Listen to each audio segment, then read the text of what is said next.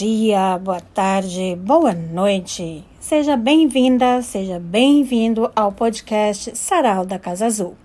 Neste episódio, vamos ler com vocês uma das crônicas do livro A Alma Encantadora das Ruas, do cronista e escritor João do Rio.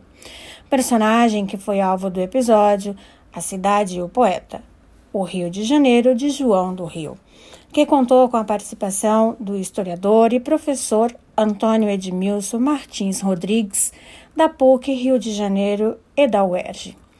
Vale a pena ainda registrar curiosidades sobre esse personagem. João Paulo Emílio Cristóvão dos Santos Coelho Barreto era o nome de batismo de João do Rio.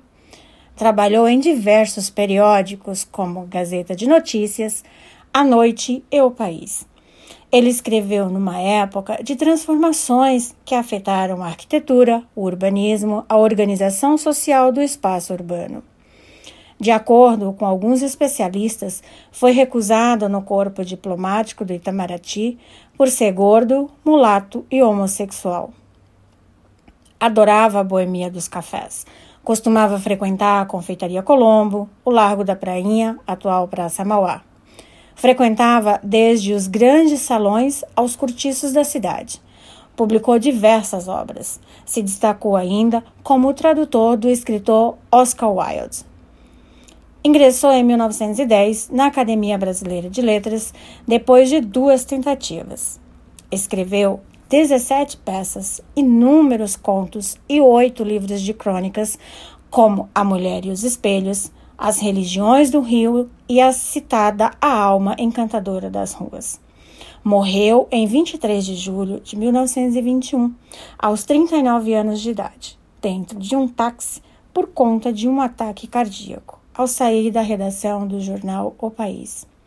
Ele morava em Ipanema.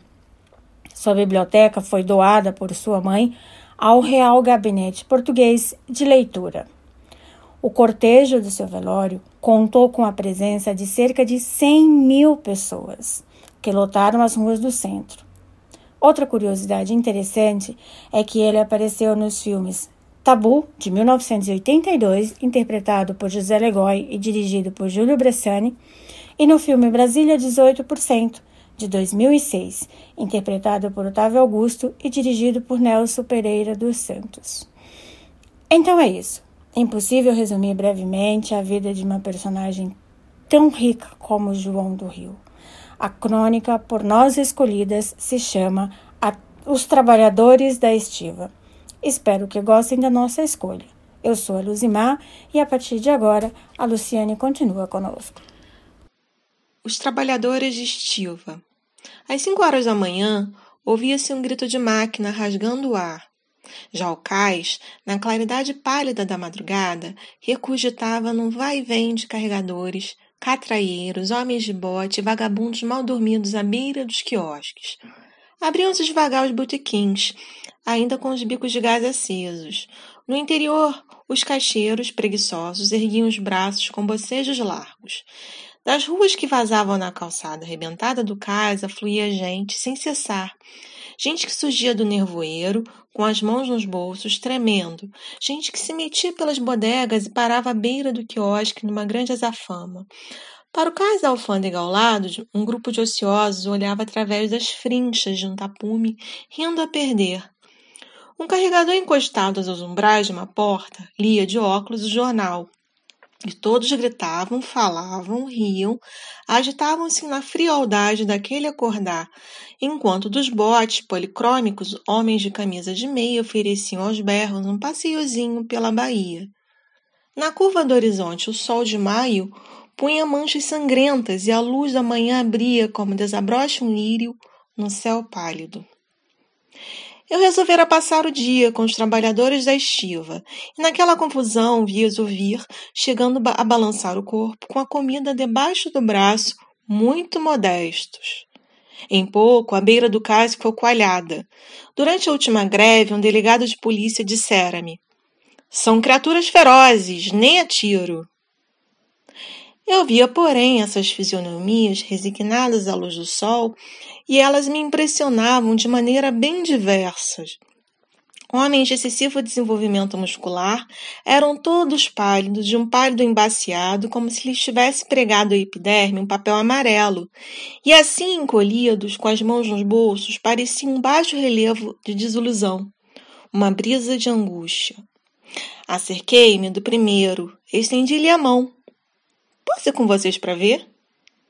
Ele estendeu também a mão, mão degenerada pelo trabalho, com as falanges recurvas e a palma calosa e partida. Por que não? Vai ver apenas o trabalho, fez com amarga voz. E quedou-se outra vez fumando. É agora a partida? É. Entre os botes, dois saveiros enormes, rebocados por uma lancha, esperavam. Metade dos trabalhadores, aos pulos, bruscamente saltou para os fardos. Saltei também. Acostumados indiferentes à travessia, eles sentaram-se calados a fumar. Um vento frio cortava a baía. Todo mundo de embarcações movia-se, coalhava o mar, riscava-se a superfície das ondas, das ondas. Lanchas oficiais em disparada, com a bandeira ao vento, botes, chatas, saveiros, rebocadores. Passamos perto de uma chata parada inteiramente coberta de oleados. Um homem no alto estirou o braço saudando. Quem é aquele? É o José. É chateiro vigia. Passou todo dia ali para guardar a mercadoria dos patrões. Os ladrões são muitos, então ficou responsável por tudo, toda noite, sem dormir, e ganha seis mil réis. Às vezes, os ladrões atacam os vigias acordados e o homem só tem que se defender a revólver. Civilizado, tive esse comentário frio. Deve estar com sono, José. Qual? Esse é dos que dobra dias e noite. Com mulher e oito filhos, precisa trabalhar. Ah, meu senhor, há homens por esse mar afora, cujos filhos de seis meses ainda os não conhecem. Saem de madrugada de casa. O José está à espera que a alfândega tire o termo da carga, que não é estrangeira. Outras chatas perdiam-se paradas na claridade do sol. Nós passávamos entre as lanchas. Ao longe, bandos de gaivotas riscavam azul do céu e o cais dos mineiros já se perdia distante da névoa vaga. Mas nós avistávamos um outro cais com um armazém ao fundo. À beira desse cais, saveiros enormes esperavam mercadorias e em cima, formando um círculo ininterrupto, homens de braços nus saíam a correr de dentro da casa. Atiravam um saco no sabeiro, davam volta disparada, tornavam a sair a galope, com o outro saco sem cessar. Contínuos, com a correia de uma grande máquina. Eram sessenta, oitenta, cem, talvez duzentos. Não os podia contar. A cara escorrendo suor. Os pobres surgiam do armazém como flechas e, como flechas, voltavam. Um clamor subia aos céus apregoando o serviço. Um, dois, três, vinte e sete, cinco, vinte, dez, trinta. E a ronda continuava diabólica. Aquela gente não cansa? Qual? Trabalho assim horas a fio.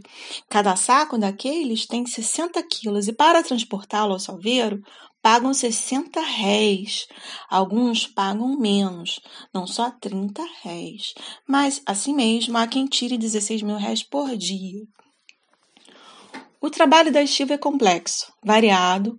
A estiva de aguardente, do bacalhau, dos cereais, do algodão. Cada um tem os seus servidores. E os homens a que só servem a certas determinadas estivas, sendo por isso apontados. É muito, fiz. Passam dias, porém, sem ter trabalho. Imagine quantas corridas são necessárias para ganhar a quantia fabulosa. A lancha fizera-se ao largo. Caminhávamos para o poço onde o navio que devia sair naquela noite fundeava todo de branco. Era o começo do dia. A bordo ficou um terno de homens e eu com eles. O terno divide assim: um no guincho, quatro na embarcação, oito no porão e quatro no convés. Isso quando a carga é seca. Carregava café ao vapor. Logo que o saveiro atracou, eles treparam pelas escadas, rápidos. Oito homens desapareceram na falsa aberta do porão. Despiram-se, enquanto os outros rodeavam o guincho, e as correntes de ferro começavam a ir e vir do porão para o saveiro, do saveiro para o porão, carregadas de sacas de café. Era regular, matemático, a oscilação de um lento e formidável relógio. Aqueles seres ligavam-se aos guinchos, eram parte da máquina, agiam inconscientemente. Quinze minutos depois do iniciado o trabalho, suavam arrancando as camisas. Só os negros trabalhavam de tamancos e não falavam, não tinham palavras inúteis. Quando a ruma estava feita, erguiam a cabeça e esperavam a nova carga. Que fazer? Aquilo tinha que ser até as cinco da tarde. Desceu ao porão. Uma atmosfera da caldeira sufocava. Era as correntes caírem do braço de ferro um dos oito homens e precipitava-se, alargava-se, e os outros puxavam os sacos. Ei lá! De novo havia um rolar de ferros no convés. As correntes subiam enquanto eles arrastavam os sacos. Do alto, a claridade caía, fazendo uma bolha de luz que se apagava nas trevas dos cantos. E a gente, olhando para cima, via encostados cavaleiros de pijama e bonezinho, com ar de quem descansa do banho a apreciar a faina alheia. Às vezes as correntes ficavam um pouco alto. Eles agarravam-se às paredes de ferro com os passos vacilantes entre os sacos, estendendo o tronco nu e suarento, as suas mãos prenses puxavam a carga em esforços titânicos.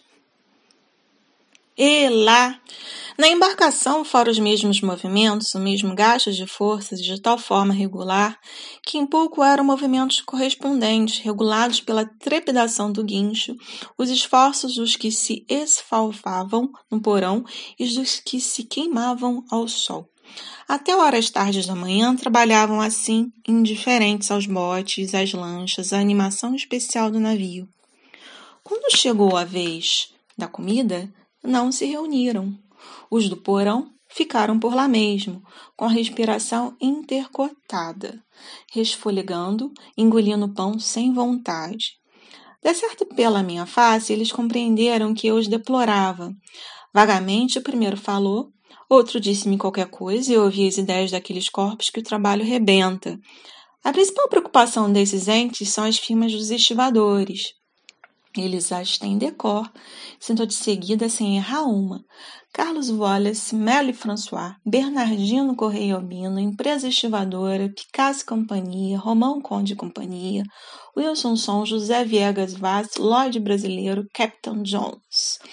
Em cada uma dessas casas, o terno varia de número e até de vencimentos, como, por exemplo, o Lloyd, que paga sempre menos que qualquer outra empresa. Os homens com quem falava têm uma força de vontade incrível, fizeram com o próprio esforço uma classe, impuseram-na. Há 12 anos não havia malandro que, pegado na gamboa, não se desse logo com o trabalhador de estiva, Nesse tempo não havia associação, não havia sentimento de classe. Os pobres estrangeiros pegados na marítima trabalhavam por três mil réis dez horas de sol a sol. Os operários reuniram-se. Depois da revolta, começou a se fazer sentir o alimento brasileiro, e desde então foi uma longa e pertinaz conquista. Um homem preso, que se diga da estiva, é horas depois confrontado com o sócio da União, tem que apresentar o seu recibo de mês.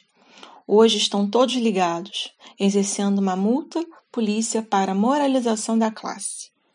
A União dos Operários Estivadores consegue com os estatutos que a defendem habilmente o seu nobre fim. Os defeitos da raça, as disputas, as rugas são consideradas penas. A extinção de tais pequenos roubos, que antigamente eram comuns, merece um cuidado extremado da União, e todos os sócios, tendo como diretores Bento José Machado, Antônio da Cruz, Santos Valença, Mateus de Nascimento, Jerônimo Duval, Miguel Rosso, Ricardo Silva, esforçam-se, estudam, sacrificam-se pelo bem geral. O que querem eles? Apenas ser considerados homens dignificados pelo esforço e a diminuição das horas de trabalho para descansar e para viver, um deles, magro, de barba inculta, partindo um pão empapado de suor que lhe gotejava da fronte, falou-me num grito de franqueza. O problema social não tem razão de ser aqui. Os senhores não sabem que esse país é rico? mas que se morre de fome? É mais fácil estourar um trabalhador que um larápio? O capital está nas mãos de um grupo restrito e a gente demais absolutamente sem trabalho. Não acredite que nos baixos discursos de alguns senhores que querem ser deputados. Vemos claro, desde que se começa a ver claro, o problema surge complexo e terrível. A greve. O senhor acha que não fizemos bem na greve? Eram nove horas de trabalho. De toda a parte do mundo, os embarcadiços diziam que o trabalho da estiva era só de sete. Fizemos mal? Pois ainda não temos o que desejamos. A máquina no convés recomeçara a trabalhar. Os patrões não querem saber se ficamos inúteis pelo excesso de serviço. Olhe, vá à marítima, ao mercado, encontrará muitos dos nossos arrebentados esmolando, apanhando os restos de comida. Quando se aproximam das casas quais deram toda a vida, correm-nos. Que foi fazer lá? Trabalhou? Pagaram-no? Rua! Toda a fraternidade universal se cifra neste horror. Do alto caíram cinco sacas de café mal presas à corrente. Ele sorriu amargurado, precipitou-se de novo, ouviu o pavor do guincho sacudindo as correntes, de onde pendiam dezoito homens estrompados. Até a tarde, encostado aos sacos, eu vi encher a vastidão do porão bafioso e escuro. Eles não pararam. Quando deu cinco horas, um de barba negra tocou-me no braço. Por que não se vai? Estão tocando sineta. Nós ficamos para o serão da noite, trabalhar até a meia-noite. Subi. Os ferros retiniam sempre a mesma música sinistra. Encostados à morada, damas, roçangando, sedas e cavalheiros estrangeiros de smoke debochavam em inglês as belezas da nossa Bahia. No bar, literalmente cheio a estourado champanhe, o moço vermelho de álcool de calor levantava um copo dizendo Saudemos o nosso caro amigo que Paris receberá. Em derredor do paquete, lanchas, malas, cargas, imprecações, gente querendo empurrar as bagagens, carregadores, assobios, um brouhaha formidável. Um cavalheiro cheio de brilhantes, num partioló, perguntou-me se eu não vira a Lola. Desci, meti-me no bote, fiz dar a volta para ver mais uma vez aquela morte lenta entre os pesos. A tarde caíra completamente Ritmados pelo arrastar das correntes, os quatro homens, dirigidos do convés do steamer, carregavam, tiravam sempre de dentro do saveiro mais sacas, sempre sacas, com as mãos disformes, as unhas roxas, suando, arrebentando de fadiga. Um deles, porém, rapaz, quando meu bote passava por perto do saveiro, curvou-se, com a fisionomia angustiada, golfando sangue. Ó oh, diabo, fez o outro, voltando-se. O José que não pode mais.